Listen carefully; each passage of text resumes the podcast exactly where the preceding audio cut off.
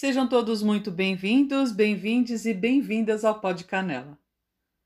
Lunação é o nome que damos ao ciclo iniciado quando os luminares Sol e Lua se encontram no mesmo signo, no mesmo grau. A Lua é uma das luzes mais próximas de nós aqui na Terra. É ela quem percorre todo o cinturão zodiacal em apenas 29 dias, enquanto o Sol tece as quatro estações nos seus 365 dias. Nesta caminhada, visitando cada um dos signos, encontra-se em locais onde tem maior ou menor afinidade. Também vê e ouve recados dos outros planetas. É na observação desses cochichos, sussurros, diálogos, embates e até silêncios que nós, astrólogos, nos inspiramos para tecer diariamente os nossos horóscopos. O signo que a lua é recebida com exaltação é touro. Uma analogia para esta lua seria a mesa farta no domingo, com direito à sobremesa. Se você tem essa lua no seu mapa, veja lá que em qual das casas está servido o seu banquete.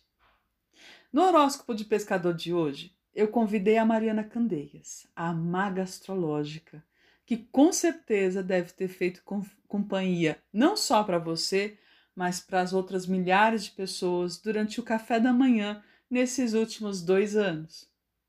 Mariana Candeias é astróloga, taróloga e jornalista. Há alguns anos criou a página Maga Astrológica, na qual escreve sobre astrologia e tira cartas de tarô. Apresenta o podcast Céu da Semana na Deezer que faz previsões semanais. Agora, respire fundo e receba o horóscopo fresquinho, pescado diretamente desse mar que chamamos de céu.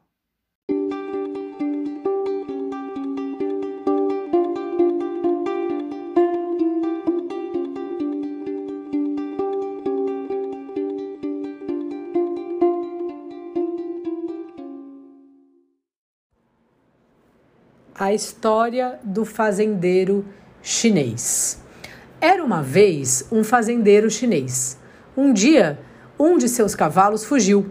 Seus vizinhos vieram até ele comentando como aquele acontecimento era um azar, era um infortúnio. E aí o fazendeiro respondeu: pode ser que sim, pode ser que não. No dia seguinte, o cavalo que fugiu voltou, trazendo com ele sete cavalos selvagens. Os vizinhos apareceram novamente, dizendo que isso era uma grande sorte. E então o fazendeiro respondeu: Pode ser que sim, pode ser que não. Depois disso, o filho do fazendeiro tentou domar um dos cavalos selvagens e caiu quebrando uma perna.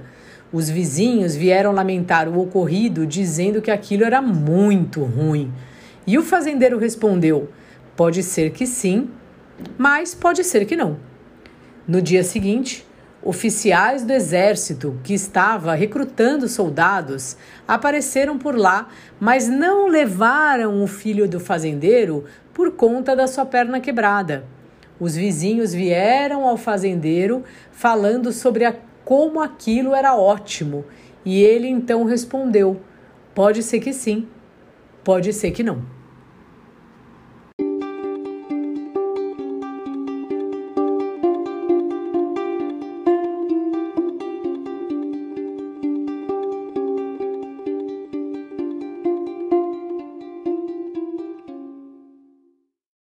Você acabou de ouvir a história do fazendeiro chinês.